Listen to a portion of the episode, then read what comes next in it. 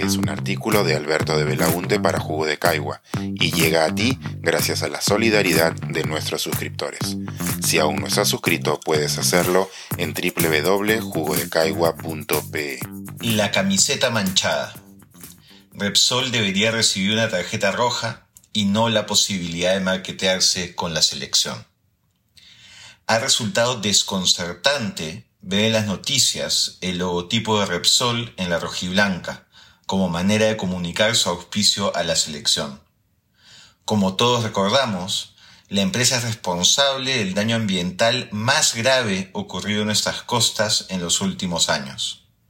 En enero del 2022 se produjo el accidente que generó el derrame de petróleo en el litoral de Ventanilla y, desde entonces, el comportamiento de Repsol no ha estado a la altura de la desgracia.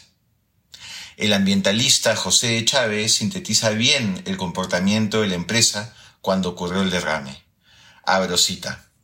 Como fue mencionado por el portal Convoca, las primeras versiones de la empresa apuntaron a señalar que solo se había vertido 7 galones, menos de un barril de petróleo, y que el área afectada era de apenas 2.5 metros cuadrados. Sin embargo, ahora se sabe que se derramaron más de 10.396 barriles, contaminando 48 playas y diversas zonas de una gran biodiversidad.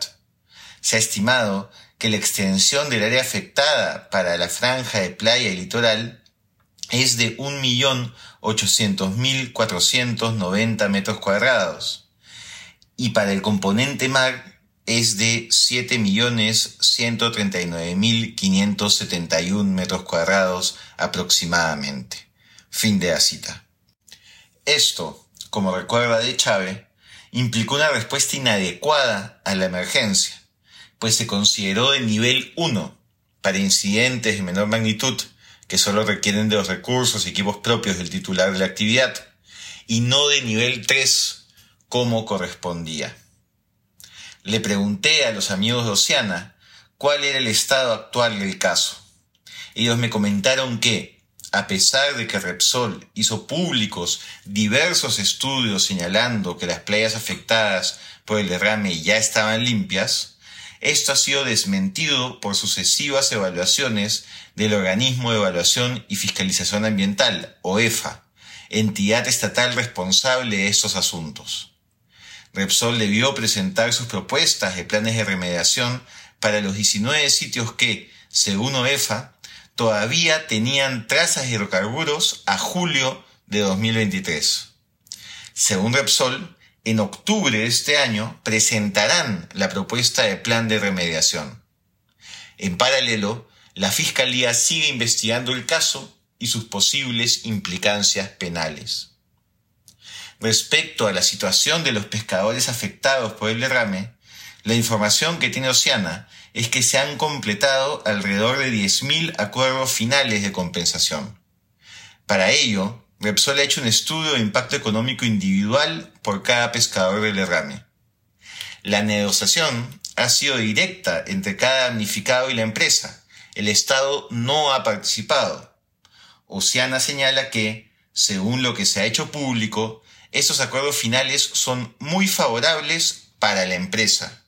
Y empujados por la necesidad, los pescadores han tenido que aceptar las condiciones impuestas por Repsol. La narrativa principal de Repsol es que el mar está limpio, o casi limpio, y que los pescadores ya podrían volver a trabajar. Sin embargo, la medición de la calidad del agua es insuficiente para decir que el ecosistema ya está recuperado. No se conocen las condiciones de los stocks pesqueros, y Marpe aún no completa sus estudios, y algunas especies no están presentes en la cantidad y tamaños previos al derrame. Luego de un año y medio de ocurrido el desastre, se podría escribir un manual de qué cosas no hacer con base en el comportamiento que ha tenido la empresa Repsol. La indolencia mostrada frente a la crisis social y ambiental, la aparente falta de interés por solucionar el problema con la urgencia que meritaba y la opacidad de la información compartida deberían de recibir el abierto rechazo de toda la sociedad, incluida la Federación Peruana de Fútbol. En un país como el nuestro, la camiseta de fútbol de la selección tiene un fuerte componente identitario. Busca transmitir un sentimiento de unidad y destacar actitudes positivas como el esfuerzo y la resiliencia, dentro y fuera de la cancha. Por ello resulta tan chocante la presencia de Repsol, cuyo accionar hasta el día de hoy representa prácticamente la antítesis de todo ese simbolismo.